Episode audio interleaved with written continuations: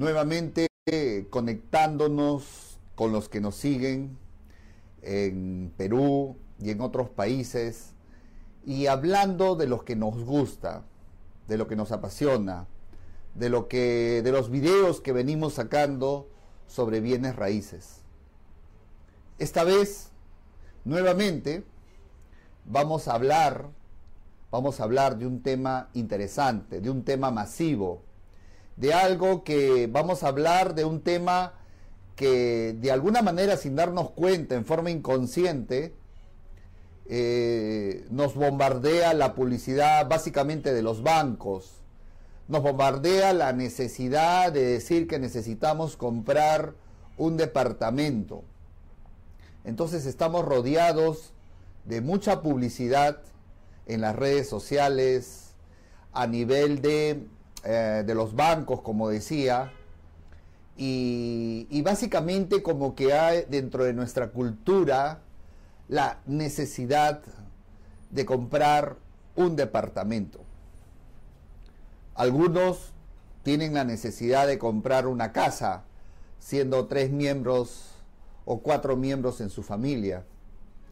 Pero realmente es una necesidad.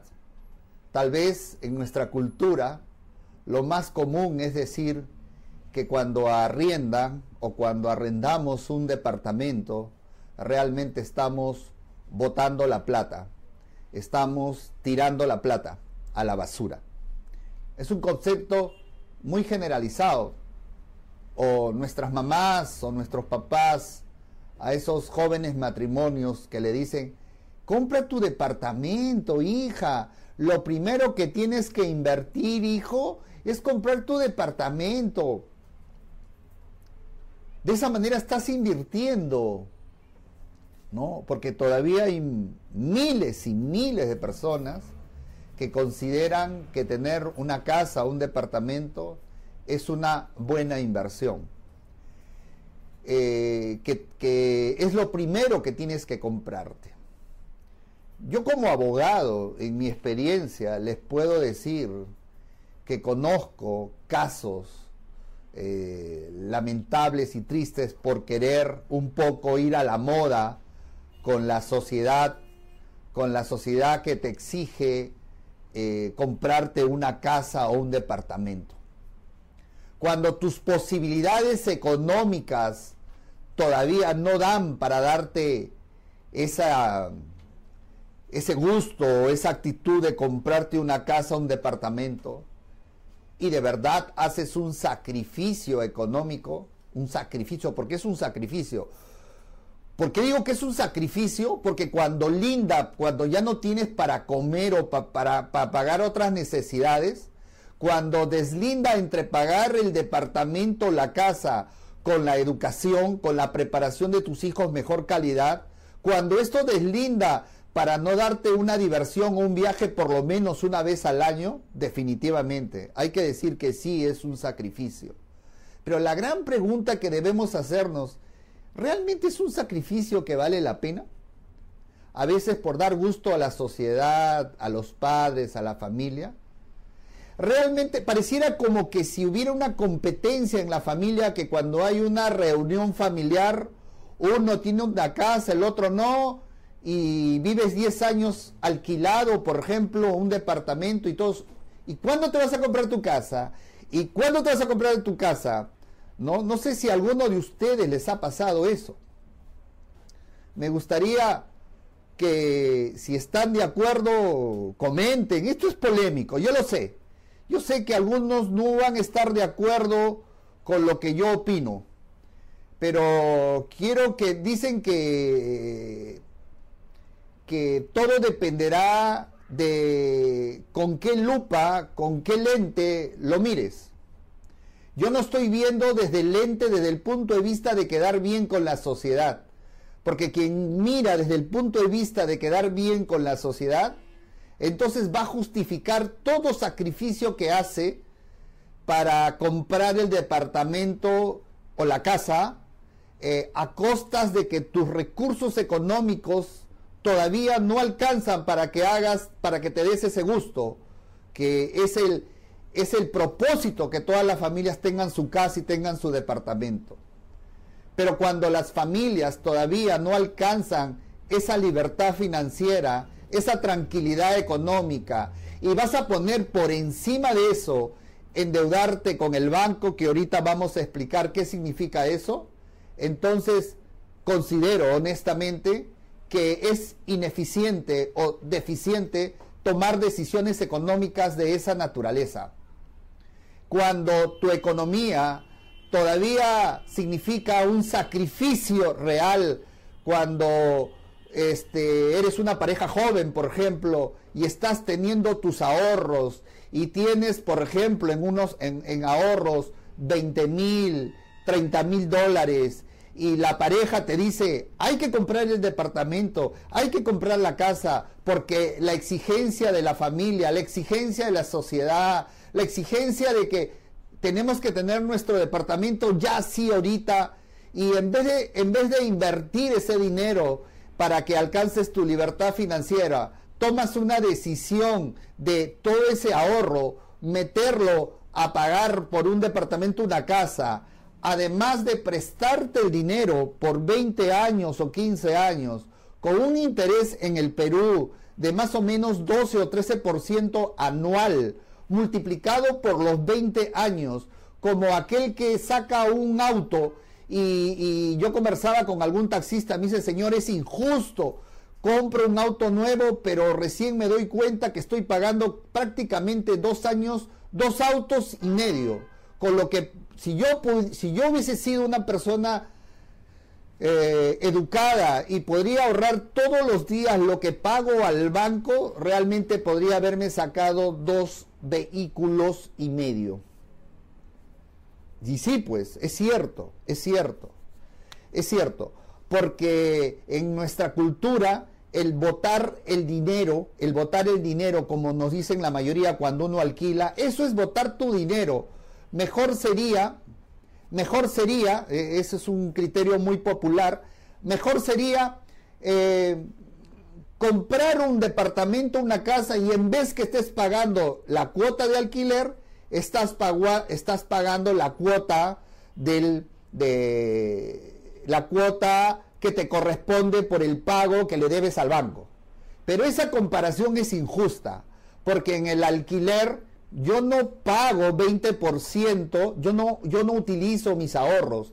En el alquiler, yo no pago impuesto predial este, eh, anual de la propiedad. En el alquiler, yo no pago arbitrios municipales eh, mensuales. En el alquiler, eh, yo no pago si hay algún defecto o, algún mantenimiento que realizar en, en el inmueble. En el alquiler, solo pago un un, este, una cuota mensual permanente y constante. Y lo más importante, en el alquiler, con la mayor plata que yo gano, con la mayor plata que yo gano o con los ahorros que hubiera tenido, no lo utilizo. Quiero que, que te captes este concepto. No lo utilizo.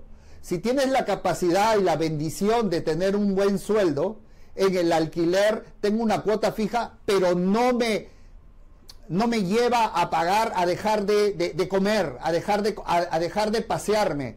Eh, me da la capacidad de poder en paralelo el alquiler como algo transitorio. Quiero que se entienda esa parte, como algo transitorio, independientemente de lo que me diga la familia o alrededor, el entorno, la sociedad. Aquí lo que importa es mi familia, aquí lo que importa es darle la tranquilidad, la buena educación a mi pareja, si eres casado, tú mismo, tu preparación, Acá lo que importa es que lo mayor que ahorres, más el ahorro que tengas, vayas tú alcanzando tu libertad financiera en el negocio que estés. Yo estoy en los bienes raíces, yo no sé en qué negocio estás tú, pero acá la idea es que le des prioridad. No quiero que se me malinterprete, se le dé prioridad a tus primeros ingresos y tus ahorros a poder estabilizarte económicamente, a poder encontrar realmente el camino y la sistematización a tu negocio, a que tu negocio se haga una marca conocida, a que el servicio que tú das realmente prosperes en el mercado, a que reinviertas tu dinero. O sea,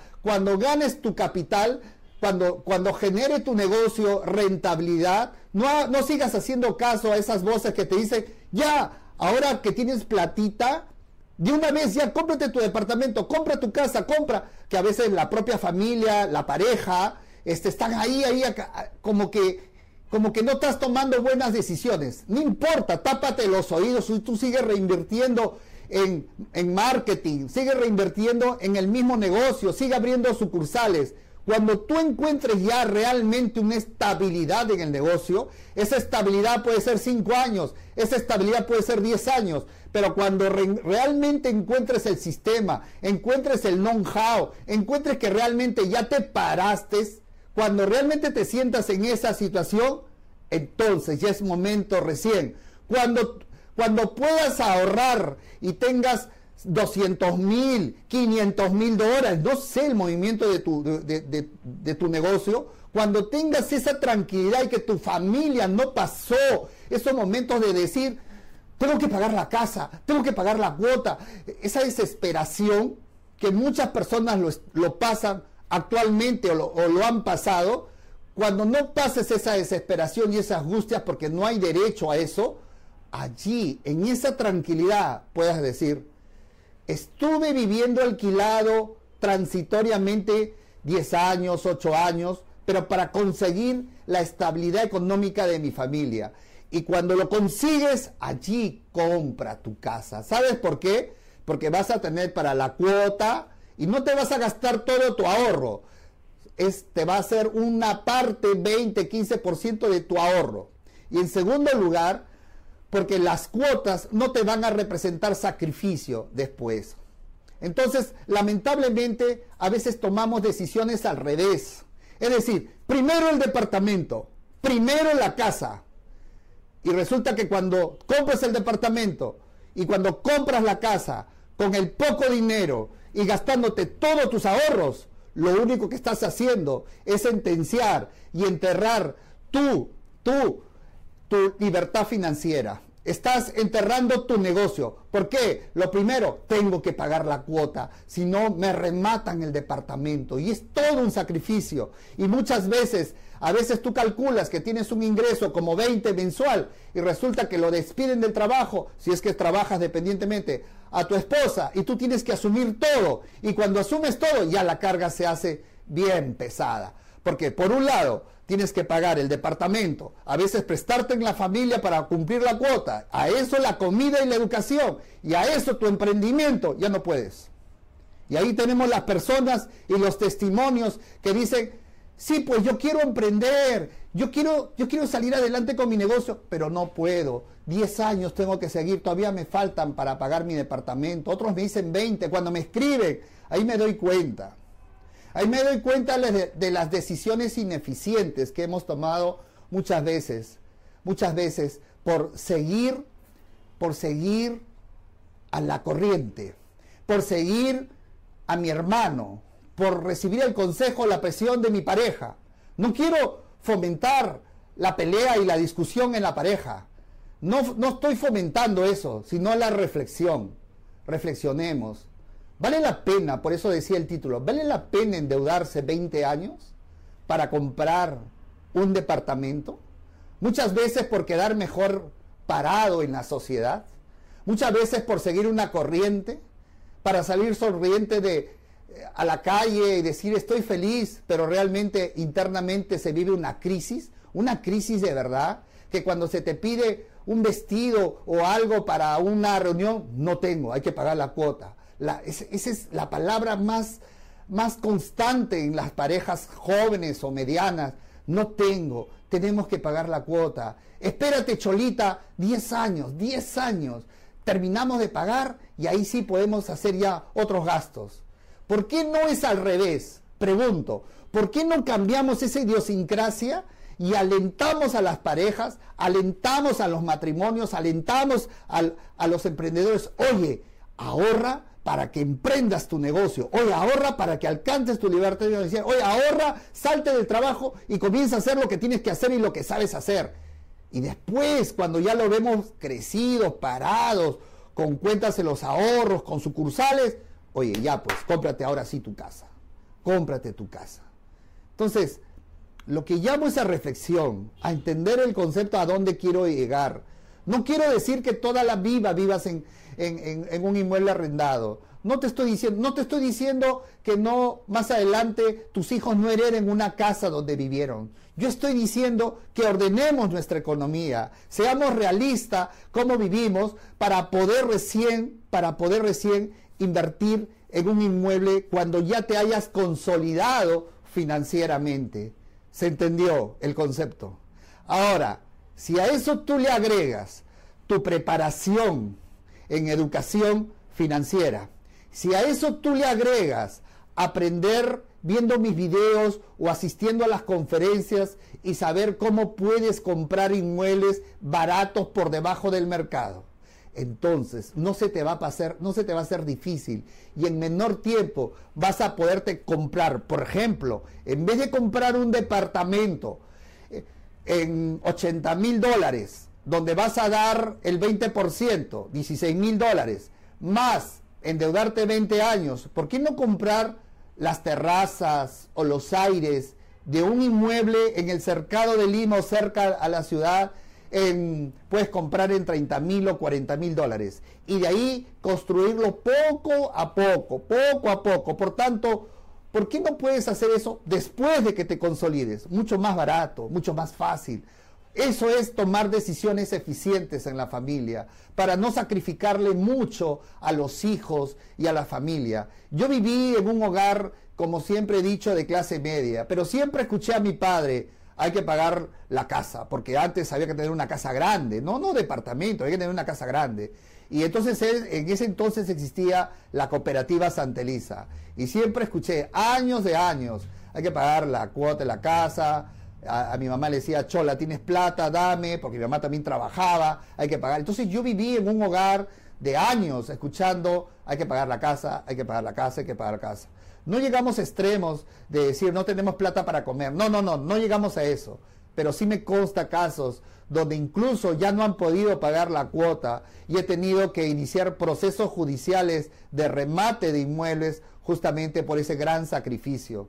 Por eso le hablo con, con, causa de, llevarlos sobre todo a las parejas jóvenes, a los jóvenes que yo sé que me están entendiendo muchos, otros no lo entenderán, seguirán en sus principios, pero desde el lente que yo veo, desde el lente que yo veo es de que primero alcances tu estabilidad económica, que lo primero que debes hacer es que debes tener un negocio, un sistema de negocio, debes ser un inversionista. Cuando alcanzas ese nivel, cuando ya tus ingresos están por encima, por encima de lo normal, cuando ya tienes un plus, cuando ya alcanzas ese segundo o tercer nivel, allí piensa en la casa.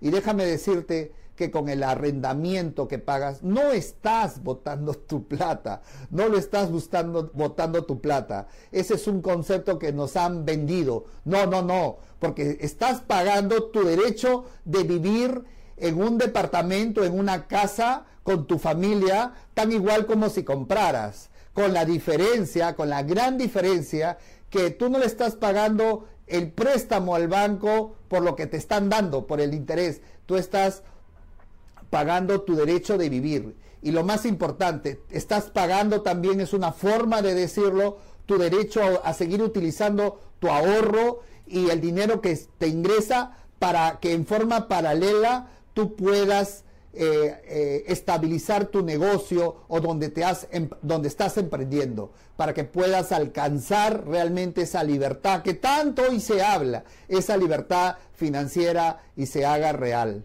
Entonces, mi consejo es que aprendas estas técnicas para que compres mucho más baratos. He tenido la oportunidad de hacer operaciones, de comprar casas, casas de 200 metros en 49 mil dólares, por ejemplo, y que hoy en día están 300 mil dólares. He tenido la oportunidad de comprar de la manera, como yo digo, casas, casas que no se venden porque no se difunden, departamentos que no se venden porque, porque la gente no sabe, pues no sabe este, cómo adquirirlas, las estrategias para adquirirlas.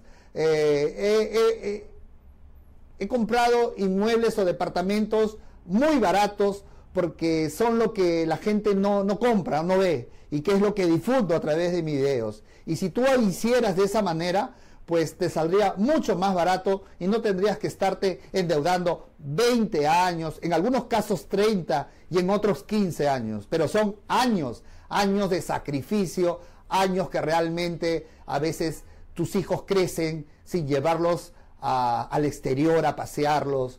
Tus hijos crecen por, por la causa del departamento y no tienen la capacidad o no lo has podido llevar a Disney. Tus hijos crecen y se van, son jóvenes y no han tenido experiencia de niños para un paseo, que es lo que más une a las familias. Déjame decirte que reflexionemos. ¿Qué es más importante? ¿La casa física, el departamento físico que sea tuyo o, o el interior de tu familia que no hay derecho a que pasen los años y cuando seas abuelo recién puedas decir, pagué por fin mi última cuota del departamento, bendito Dios, habiendo pasado 30 años, 20 años y ya tienes base 50, base 60 y, decirle a tus hijos, ahora sí, ya puedo eh, irme de paseo con ustedes. Tus hijos ya son 25 años con su pareja, ya casados. Es en serio lo que digo. Es en serio. Tómenlo muy en serio y piénsalo. Primero, alcanza la estabilidad económica. Primero invierte en tu familia, paséate, diviértete, gasta como corresponde eh, tranquilamente y tus hijos te van a dar las gracias por haber vivido una calidad de vida mucho mejor, porque has podido invertir en ellos como familia, no te has dejado llevar por la sociedad, esta sociedad a veces vanidosa, esta sociedad que no piensa y no sabe nada todavía de educación financiera, una sociedad muy tradicional, y, ya te hablo muy en serio. Eh, yo te diría que en buena hora, en buena hora de verdad, si todavía no has comprado, no has tomado tu decisión de comprar tu casa o tu departamento y todavía consideras que no estás estabilizado económicamente, ponle punche, hoy, ahorita, ponle punche, todo, edúcate, prepárate, cursos de ventas para mejorar ese negocio en que estás. Prepárate, si quieres invertir en bienes raíces, aprende, haz tu primera inversión, alégrate con tus utilidades y vas a ver que ese es el mejor camino que estás tomando. Y ahorra, ahorra para comprar esa casa y ese futuro departamento. Dios te bendiga en las decisiones eficientes que tomas. Dios bendiga tu familia. Dios bendiga tu entorno, lo que haces. Que Dios te dé mucha prosperidad en tu vida porque sé que Dios va a bendecir las decisiones buenas que tomes en tu vida. Gracias por escucharnos. Eh, comparte si este video crees que va a ayudar a alguien o a alguna persona a romper ciertos mitos. Dios lo bendiga y gracias por habernos escuchado el día de hoy. Hasta otra oportunidad.